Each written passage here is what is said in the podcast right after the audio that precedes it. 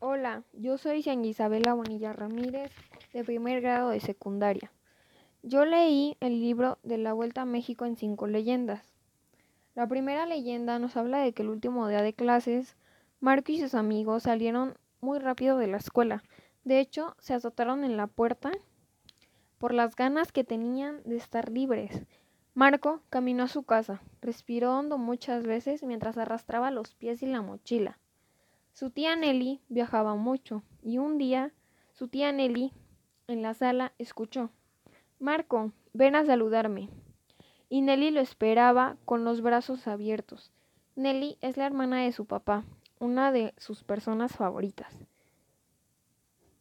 Y para Marco, Nelly era como los héroes de los libros y las películas. Nelly viajaba casi todo el tiempo. De hecho, ya había cruzado México de norte a sur y ha recorrido casi todo el mundo.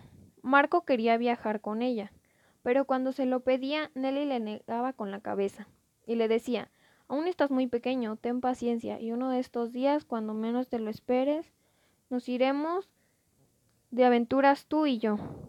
Un día, Nelly se sentó en el sofá con Marco y le dijo, haré un viaje que siempre he deseado. ¿Quieres venir conmigo?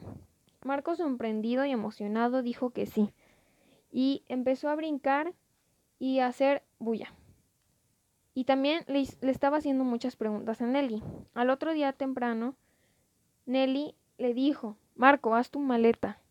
Hizo su maleta Marco, subieron su maleta al coche y Nelly arrancó el coche. Y Marco volteó agitando la mano para despedirse de su familia, hasta que los perdió de vista. Y se fueron felices en su viaje.